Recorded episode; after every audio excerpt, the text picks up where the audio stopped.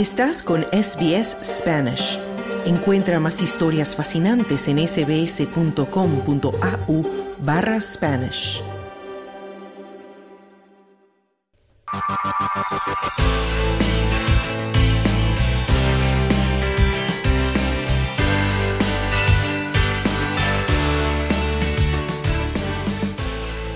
Esta semana, 4 de febrero, se observó el Día Mundial del Cáncer. Cada año, en esta fecha, se promueve la investigación y prevención del cáncer. Se busca una mejora en la atención de los pacientes y se trabaja para incrementar la información y la movilización de la comunidad global en la lucha contra esta enfermedad. Existen muchos tipos de cánceres. Sin embargo, el cáncer de mama es considerado el más común a nivel mundial y representa el 12,5% de todos los casos de cáncer, cáncer nuevos por año en el mundo. En Australia, el Walter and Eliza Hall Institute of Medical Research está llevando a cabo una innovadora investigación sobre el cáncer de mama, que localiza las células de origen de este tipo de cáncer en mujeres de alto riesgo demostrando además que estas células pueden ser tratadas con fármacos oncológicos para retrasar el crecimiento de los tumores. Nuestro compañero Claudio Vázquez conversó con la doctora Rosa Pascual, investigadora del cáncer de mama y participante en este estudio. Hola, muchas gracias por esta entrevista. Nuestro trabajo, en nuestro trabajo hemos identificado las células que originan el cáncer de mama en pacientes con mutaciones en el gen BRCA2, que también llamamos BRCA2. Y este es un gen muy importante porque es el encargado de mantener las células en un estado sano. Y cuando hay mutaciones en este gen, existe un riesgo más elevado de, de padecer cáncer de mama y cáncer de ovario. Y estamos hablando de un riesgo del 70% de padecer cáncer de mama a lo largo de la vida.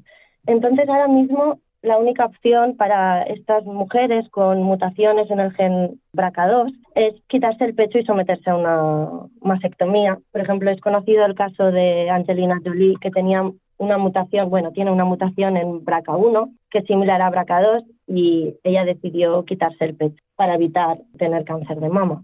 Entonces, en este estudio lo que queríamos es ofrecer una alternativa a, a la mastectomía y poder ofrecer terapias preventivas para que estas mujeres tengan menos riesgo de padecer cáncer de mama. Las células que originan el cáncer de mama en mujeres con la mutación BRCA2 realmente no eran conocidas. Entonces, este es el primer estudio que realmente identifica las células que originan el cáncer en pacientes con la mutación BRCA2.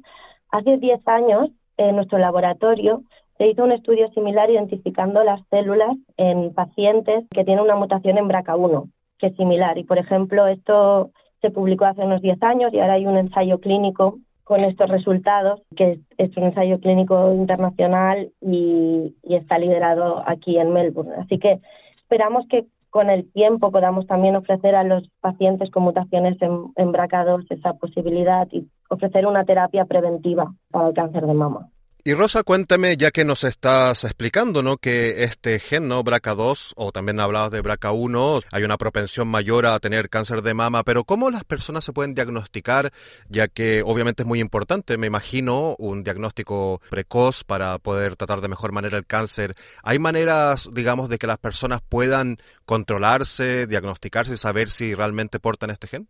Claro, hay un 5 o 10% de cánceres de mama que son hereditarios, entonces las mutaciones pasan de padres a hijos. Entonces, por ejemplo, pues en el caso que explicaba Angelina Jolie, ella sabía que su madre tenía esta mutación, entonces decide testarse y lo que hace es te buscan esta mutación en los genes, secuenciando. Y entonces te pueden dar el diagnóstico y decirte si eres portador o no de esta mutación, entonces sabes el riesgo. Entonces lo más importante siempre es obviamente hablar con tu doctor y él va a entender tu caso y va a saber si hay una historia familiar y entonces te, harían la prueba para saber si eres portador de mutaciones en los genes BRCA1 o, o BRCA2 y te hablarán de las posibilidades. También tener una mutación no significa al 100% que vayas a tener cáncer de mama o cáncer de ovario significa que tienes un riesgo mayor, por tanto, necesita un control y entender las posibilidades y las opciones que existen.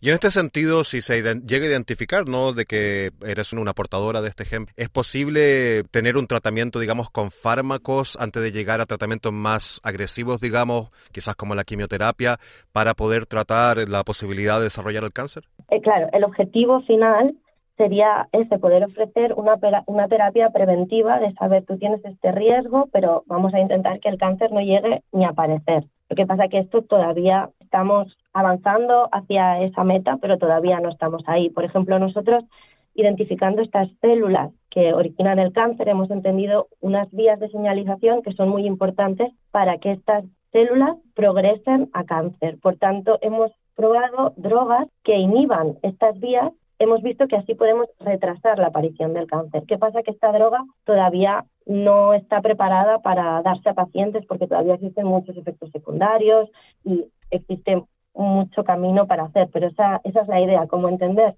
qué pasa con estas células antes que se desarrolle el cáncer para poder evitar que formen un cáncer de mama. Y Rosa, bueno, yo sé que tú eres investigadora principalmente en cáncer de mama, pero este tema genético hereditario también es común en otros cánceres, que una persona pueda desarrollar un cáncer a partir de, digamos, de, de portar un gen que sea propenso a esto. Sí, mutaciones en, genes que son importantes para mantener un estado sano de la célula pueden dar lugar a, cánceres, sí, ya sea de mama o, otros, otros tipos de cánceres. Por mm. ejemplo, en el caso de BRCA1 y BRCA2 se sabe que tiene más propensión a cáncer de ovario y a cáncer de mama. Y eso se sabe desde hace muchos años, pero no se, no se sabe realmente por qué solo estos cánceres. Mm. Así que queda todavía mucha, mucha investigación por hacer. Y Rosa, bueno, esta semana se celebró el Día Mundial del Cáncer. Cuando hablamos de esto y obviamente crear una conciencia ¿no? sobre, sobre esta enfermedad que bueno está tan extendida en el mundo y que en muchos sentidos puede ser obviamente mortal, aunque pasados los años obviamente los tratamientos son más efectivos. ¿Qué, ¿Qué, es lo más importante para destacar? ¿Un diagnóstico precoz? No sé, una vida, no sé, más sana. ¿Qué es lo que, que en el fondo es importante concientizar a las personas respecto al cáncer?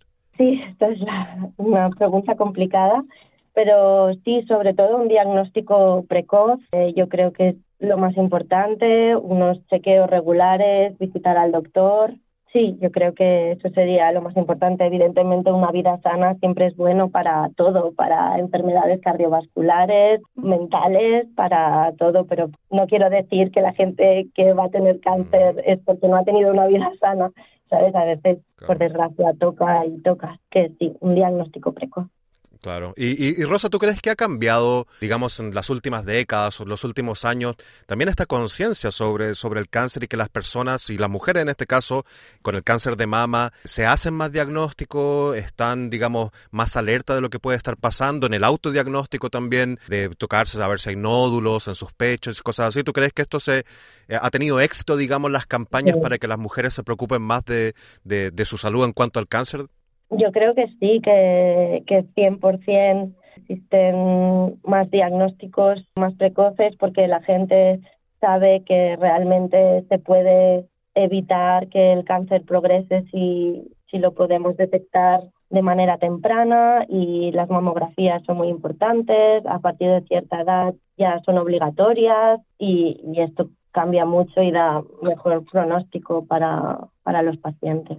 Y Rosa, obviamente sin querer quitarle la gravedad a una enfermedad como el cáncer, que siempre es una, bueno, mala noticia para la persona que la sufre y para el entorno, ¿no? En general de, una persona que, que, sufre de esta, de esta enfermedad. Pero sin embargo, según entiendo, ¿no? En los últimos años, en las últimas décadas, la tasa de mortalidad es más baja, ¿no? Se ha logrado bastante avance y hoy necesariamente tener cáncer no significa que vas a, bueno, que va a terminar en un desenlace necesariamente fatal, ¿no? ¿Es así lo que este tema ha avanzado bastante el tratamiento?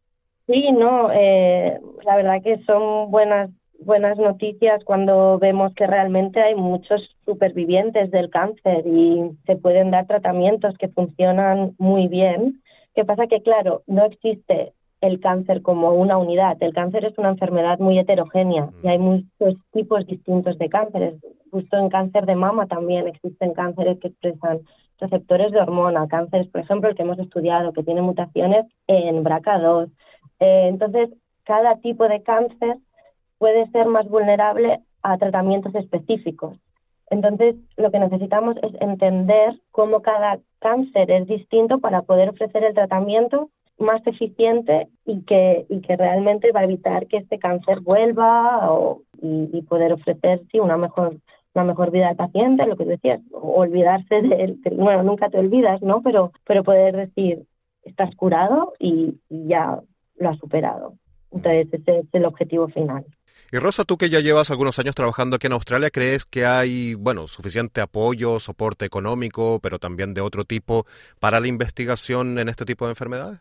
Claro, siempre lo que tú decías, ¿no? Son muchos años de investigación, muchos recursos necesarios para secuenciar, para hacer grandes proyectos. Entonces, realmente hace falta mucha inversión para que estos proyectos puedan llegar a, término. Y la verdad que es un espacio muy competitivo, donde los, los recursos son limitados y por tanto, desgraciadamente, no todo se puede, no todo recibe el funding necesario.